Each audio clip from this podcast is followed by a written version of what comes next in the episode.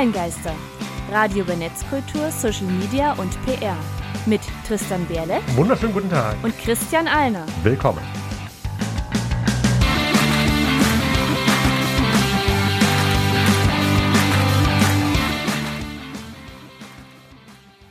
Und heute geht es um Wrestling. Und damit hallo und willkommen zur 48. Folge der Online-Geister aus unserem Studio im wunderschönen Halle an der Saale. Unser Thema endlich Wrestling. Tristan hat sich gewünscht. Wir können es jetzt endlich erfüllen nach ein paar Verschiebungen. Aber äh, ich sag mal, der äußeren Umstände geschuldet, durchaus nachvollziehbar. Wollten wir eigentlich als äh, zu WrestleMania pünktlich machen, aber da hat sich auch einiges verändert. Dazu später mehr. Erstmal zu den Hausmeistereien. Online-Geister, Hausmeistereien. Ja, letztes Mal ging es ums Thema Streaming. Alle Infos wie immer unter onlinegeister.com Schrägstrich Folge 047. Und Tristan, deine Meinung ist ja zwar schon Monat her, aber auf unserer Kapierskala von 0 Laien geeignet bis 10 Fachidiot? Boah, so 3 bis 4? Weiß ich nicht. Also ich fand die jetzt nicht so in Erinnerung nicht so zugänglich wie viele andere Folgen, die wir zu eigentlich eher grundlegenden Themen gemacht haben. Es ging schon ein bisschen weiter darüber hinaus, auch was man beachten muss, wenn man selber streamen möchte, ähm, was dann nicht immer jeder machen möchte oder jeder machen sollte, hm. aus verschiedensten Gründen. Ähm, und daher ging es halt gerade gegen Ende ein bisschen sehr in Richtung, nicht Fachidiot, aber fachspezifisch her. Okay, ich hätte glaube ich, auch so auf eine 2 bis 3 irgendwo einsortiert. Ein muss auf 3. Ähm, ja. Es ist halt Jetzt nicht für den, also für den Laien zwar schon, so kriegt man allgemeinen Überblick, weiß auch, wie hängt alles zusammen, aber ähm, das ist, wir sind schon stärker mit reingegangen. Aber hey, ich meine, war okay, also ich fand es auch als Sendung soweit in Ordnung, nichts gewaltig herausragendes, aber es ist so, ist eine gute Grundlage für uns, so eine gute, solide Folge. Du selbst streamst ja aktuell immer noch als Teil von der Seminar. Ich selbst habe mal auf YouTube nicht live gestreamt, aber zumindest Videos produziert in der Streaming-Art. Also wir sind auch schon relativ dick in der Materie drin. Wir waren jetzt selber nicht äh, nicht Laien, komplett Laien auf dem Gebiet. Und wir streamen ja auch jede Folge, Stimmt. mindestens das erste Segment. Also insofern, hallo, lieber YouTube-Kanal an der Stelle. Da lasst jetzt einen Kommentar. Genau. genau. Däumchen wie ein Träumchen und bitte in die Kommentare schreiben oder was da so schön an Sprüchen Like, share und subscribe. Aber kurz zusammenfassend noch äh, für ein paar Statistiken an der Stelle. Äh, unser Livestream hatte so mindestens 35.000 Zuschauer und der Podcast so etwa 500 Downloads, was gerade, wir hatten ja in der letzten Folge auch über äh, die Durststrecke bei Podcasts während Corona gesprochen, ist okay, finde ich. Also ist eine solide Zahl. Leute brauchen auch was zu sehen inzwischen. Die, einfach nur Audio reicht gerade nicht. Genau. Und wo Leute auch sehr viel sehen können, ist bei ByteDance-Produkten und TikTok. vor allem TikTok bekannt. Haben die noch irgendwas anderes?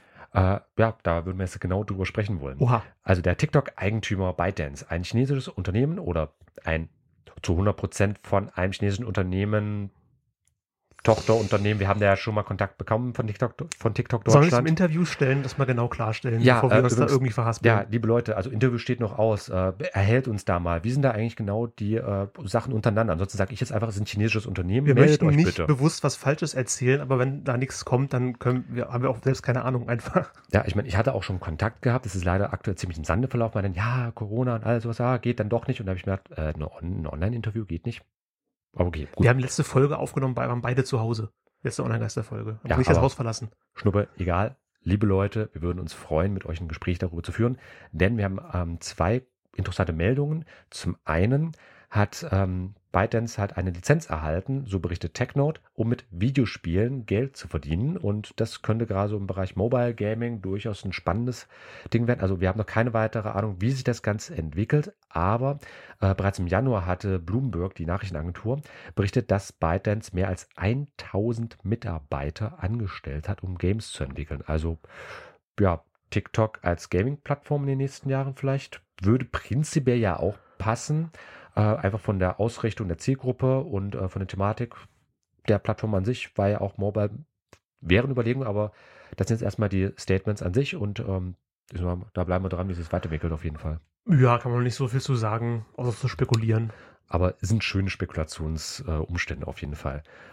Das einmal und äh, mal für was Positives, weil wir auch ein bisschen über TikTok hergezogen hatten, wobei das auch durchaus ein zweischneidiges Schwert ist jetzt. Äh, aber in Indien ähm, hat ByteDance eine Plattform gestartet, die sich Resso nennt, R-E-S-S-O. Und ähm, das geht schon auf Dezember 2019 zurück. Und ähm, Resso war ursprünglich so eine Art Spotify-Konkurrent gewesen im weitesten Sinne. Ähm, und Ja, bei äh, Resso geht es dann konkret darum, dass Nutzer direkt Songs kommentieren können, also Feedback dazu geben können. Äh, oder auch Stichwort Karaoke-Modus, da gibt es auch Möglichkeiten. Also da will vielleicht ByteDance mit eben diesem Resso so ein bisschen äh, Spotify und vergleichbare Dienste ähm, halt angreifen und halt eben Markenanteile Also vielleicht abluchsen. Kommentare zu einem Song oder zu einer Audiodatei abgeben, das konnte Soundcloud schon von Anfang an. Dass Also man auch an einem bestimmten Punkt des- der Audiodatei einen Kommentar hinsetzen kann und dann genau zu dem, was gerade gesagt oder was man da gerade hört, Hm. gesagt wurde, was man gerade hört, einen Kommentar abgeben kann. Und man sieht es dann auch in der Timeline, dass da gerade ein Kommentar abgegeben wurde. Das ist Ja. jetzt an sich nicht so Neues, Ja, nur dass leider das, ist äh, äh, jetzt auf Spotify vom, vielleicht auch kommt und dass das jetzt ByteDance mit Resso Hm. äh, macht, breitet das halt ein bisschen weiter aus. Ja, nur leider hat ja Soundcloud seit Jahren Probleme und äh, es ist eine schwindende Nutzerzahl. Also vielleicht möchte man da einfach in diese Schade Lücke auch eigentlich. mit Ich mag die. Plattform. Ja, war vor allem ist ein Berliner Unternehmen, also äh, deutsche Erfindung an der Stelle. Also Und ist ein man Running Gag auf Twitter.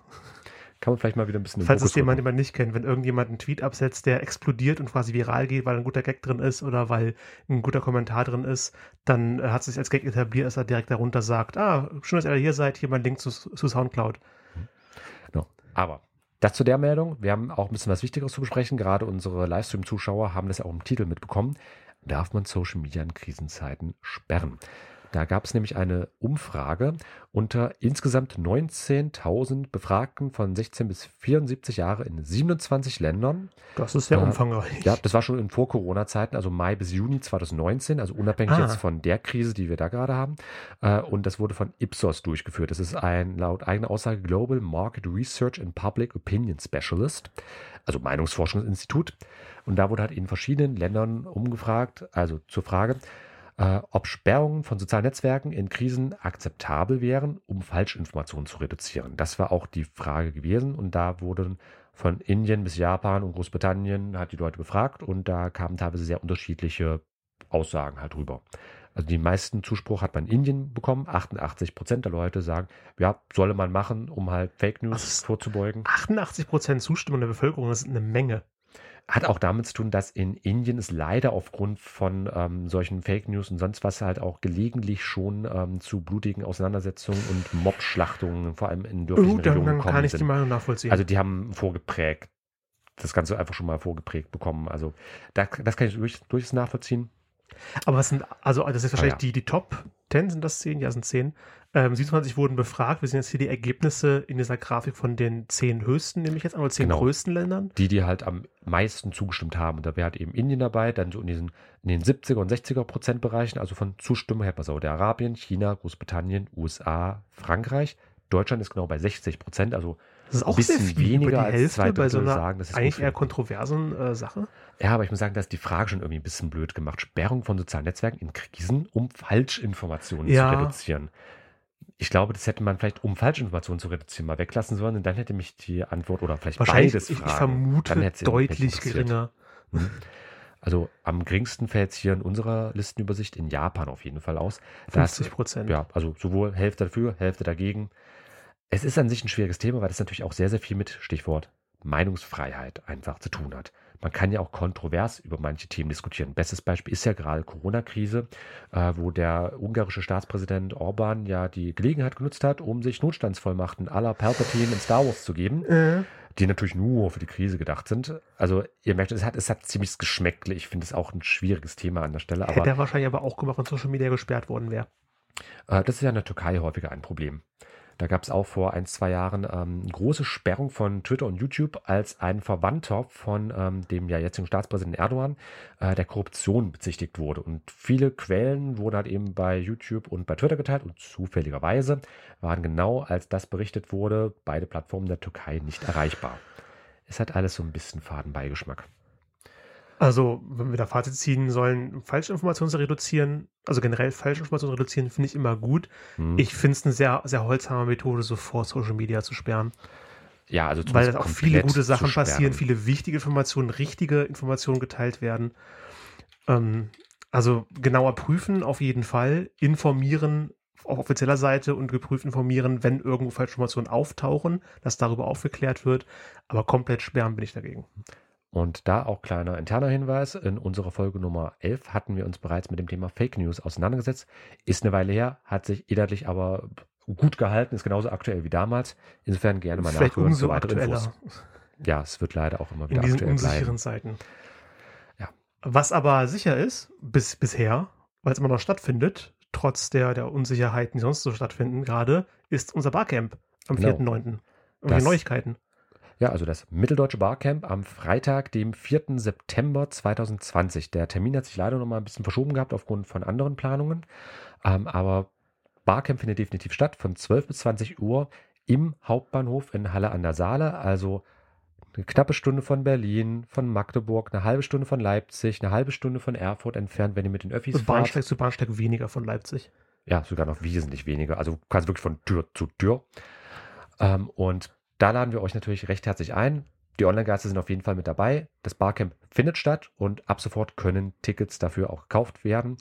Äh, einfach nur als äh, kleiner Hinweis an der Stelle unter der-seminar.de slash Barcamp finden sich alle weiteren Infos. Thema ist übrigens beim Barcamp, wo bleibt der digitale Mehrwert? Gerade ja auch ein sehr aktuelles Thema wieder geworden. Und drücken wir all die Daumen, äh, dass bis September sich alles wieder so ein bisschen normalisiert hat. Ja, ähm, übrigens auch, falls die Veranstaltung nicht live vor Ort stattfinden kann, gibt es auch immer das Ganze sowieso online schon. Das machen wir sowieso schon die gesamte Zeit. genau. Ah ja, und vielleicht noch ganz wichtiger Hinweis. Äh, die Hälfte der Erlöse für alle Ticketverkäufe werden einem wohltätigen Zweck gespendet. Insofern, wenn ihr noch Vorschläge habt, an wen wir spenden können, macht, meldet euch gerne. Kontaktiert uns, onlinegeister.com, da gibt es alle Kontaktmöglichkeiten. Wir wären ähm, da auch sehr, sehr interessiert, da einfach mal ein möglichst breites Spektrum anbieten zu können, auch für unsere Gäste. Wofür man halt eben das Ganze dann einen guten Zweck zuführen kann. Apropos breites Spektrum, Spotify bietet ja für unterschiedliche Hörgeschmäcker alle möglichen Arten von Musik und seit einer ganzen Weile auch Podcasts an, finanzieren sich durch ihre Premium-Kunden und durch Werbung dazwischen. Werbung haben bisher immer nur zwischen zwei Liedern, zwischen zwei Tracks, inzwischen auch während eines Podcasts. YouTube lässt grüßen. Und das ist insofern halt neu, weil es es bislang so noch nicht gab. Gerade die Podcast-Szene, in der wir ja auch unterwegs sind, ist eher so ein bisschen werbefremd. Man hat schon immer mal versucht, In das Ganze Deutschland zu monetarisieren. zumindest. Also ich kenne sehr viel Werbung aus amerikanischen Podcasts. Ja, aber ich muss sagen, Machen das ist ja das sowieso eher werbelastiger Ja. in den USA, so generell auch. Aber es ist halt insofern einfach eine, ähm, mal eine Meldung wert, weil sich jetzt hier so ein bisschen was tut. Schauen wir mal, in welche Richtung es sich entwickelt. Jemand, der auch einen Podcast hat, ist Chris Jericho, aber der passt auch zum Thema der Sendung, da er wrestelt und der passt auch ins nächste Segment, denn er macht auch noch Musik mit seiner Band Fozzy und äh, die haben einen, einen einzigen Hit gelandet, der äh, erfolgreich wurde in, dem, in der Szene und ihn hat er sofort benutzt als sein neues Entrance-Theme und das ist Judas.